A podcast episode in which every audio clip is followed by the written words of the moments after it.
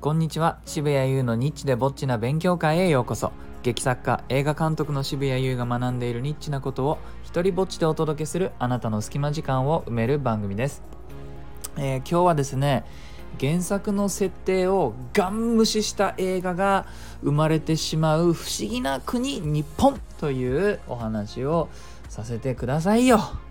させてください。なんか最近ね俺あの映画日本の映画に関して荒ぶってる回が多いんですけれどもはいご安心してください。今日も荒ぶります。あの最近ですね「えー重ね」という漫画を読んでいたんですね。13巻か14巻ぐらいの、えー長さの漫画なんですけれども僕大好きなんですね。大体10巻とか15巻ぐらいで完結するものを、えー人生をかけて探してですねこれを読むというのが好きなんですけれどもこの「重ね」という漫画どんな話かというとですね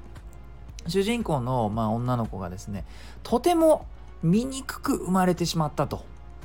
えいうスタート地点でもうこの絵もねもちろん漫画だからあのすごいギョロギョロっとした目と裂けたようなね口で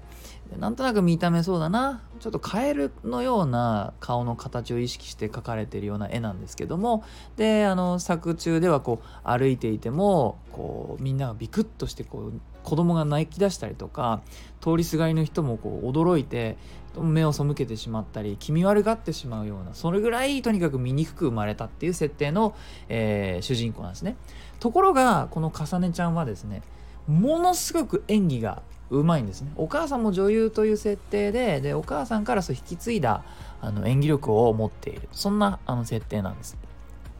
それでですねあのとある不思議な口紅の力でこう綺麗な人の顔を奪うことができるんですね。この口紅を塗った口で、えーその自分がねその顔を欲しいと思っている、えー女性とキスをすると顔が入れ替わる交換されるっていうそういう設定ででこの重ねはあのこの口紅の力を使いながら、えそして人の顔を奪いながら女優として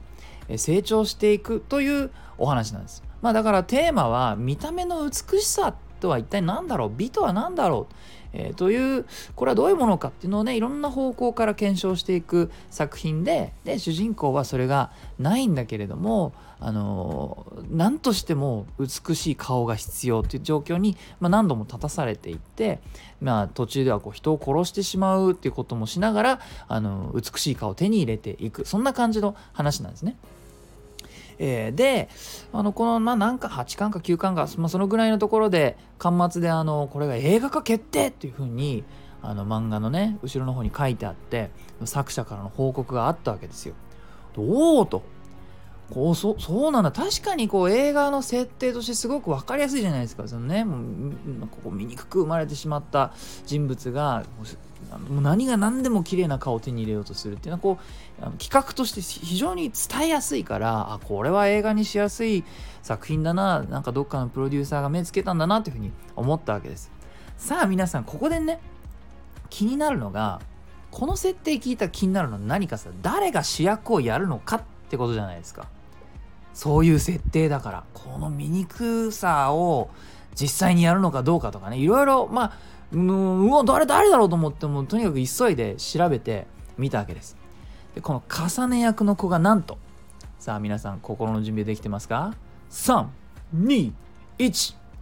えー美人。なんならめちゃくちゃ美人。もうね特殊メイクであの醜くするとか切してない。でねあのスストーリーの設定でこう口の右側をねナイフで切っちゃうっていうあのシーンがあって。なのでちゃんとねそこだけは特殊メイクで傷跡はあるんですよ。その子の顔に。あの実写版のね。だけども綺麗なお顔のままその口の傷をつけてるだけでめちゃくちゃ美人これなぜこうなった？なぜ誰も止めなかった？もうねなんだろうな宣伝のポスター見てもね化粧品の宣伝かなんかに見えるぐらい一瞬っていうぐらい2人のねあのその重ねちゃんとあと重ねが顔を奪う相手役のあのこのね2人が並んでるポスターなんですけども2人とも美人なわけですよ。もうこう化粧品の宣伝じゃねえんだよと。でしかもね僕みたいなもうおじさんの年齢になってくるとそんなさ10代の可愛い子が2人並んでたどっちかどっちか分からんわいと。でね皆さん思い出してください。これ交換する話なんです。顔を交換する話なの。交換する話でどっちがどっちか分からんっていうこれダメでしょこれ交換の話なんだから。ああ目を覚ませよ。もう俺映画は見てない。正直に告白します。予告編の2分見てびっくりした。えマジ？今どっち？みたいな今どっちが映ってるこの予告編の2分で違和感ですよ。本編の2時間どうなっちゃうのさと。交換してわか今どっちの状態？今この重ねちゃんは交換している状態なのか交換していない状態なのか分かんないでしょ。2人とも綺麗だったら。もう僕の親父なんかこういうの一番弱くてあの途中まで映画終わって帰り道に「あれ誰だったの?」とか結構平気でね言うような人とか世の中にはいるわけじゃないですか。これもう可愛い子が2人出てるねで終わっちゃいますよ。でそれじゃダメなんです。それじゃダメなんです。思い出してください。なぜならなぜなら才能はあるけれども顔は持っていないという設定のお話なんです。でねもうセリフとかでもその醜い人間の気持ちは分かんないだろうなみたいなこととかセリフであるわけですよ。いやそそれさその顔で言われてもよって感じになっちゃうじゃないですか。いやお前も分かんねえだろうっていうふうに思っちゃうしそれとかこのこの話で劣等感の話ですよね。この顔で生まれたからあの私はものすごい劣等感についてすごい分かると。っていうようなポジションの役なわけです。この子が言ってもな説得力のなさ。もう縁がない。まあそれねあの美人だったとしてもそれは美人なりの劣等感とか辛さっていうのはあのあるっていうふうにね言われていてそれが全くないとは言わないけれども単純に絵面で映画作品としてやった場合の絵面であんたが言っちゃいかんっていう感じにしかなんないわけですね。反感買うよと。でもまあねこうなんとなくこうなったこういう状況になってしまった経緯は容易にね予想がつくなと、まあ、集客の観点からやっぱりちょっと綺麗なこうキャスティングしようみたいなことをどうしてもねプロデュース側とかは考えてしまうのでおそらくそうなったんだろうと思うんですけどもその時点でおそらく作品のあの背骨とでも言うようなあの大事な部分をすでに折ってしまっているような気がするんですね。でまたねじゃあその綺麗な子キャスティングしたけど多分絶対一度は打ち合わせで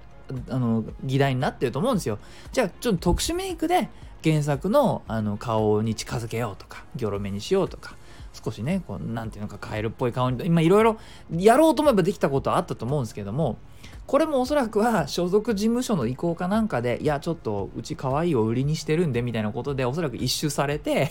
そのそのまんまちょっと口に傷がついてるレベルで出てきちゃったんだと思うんですよね。これ原作者は本当どう思ったんだろうとねあの映画を見てきた感想がね作者さんの感想が、12巻か13巻かの後ろに書いてあってねすごく感動されててでそのその演技をしている時の入れ替わりっぷりとかね素晴らしかったみたいにして褒めてあってそれに嘘はなかったと思うんですけど でもでしょ。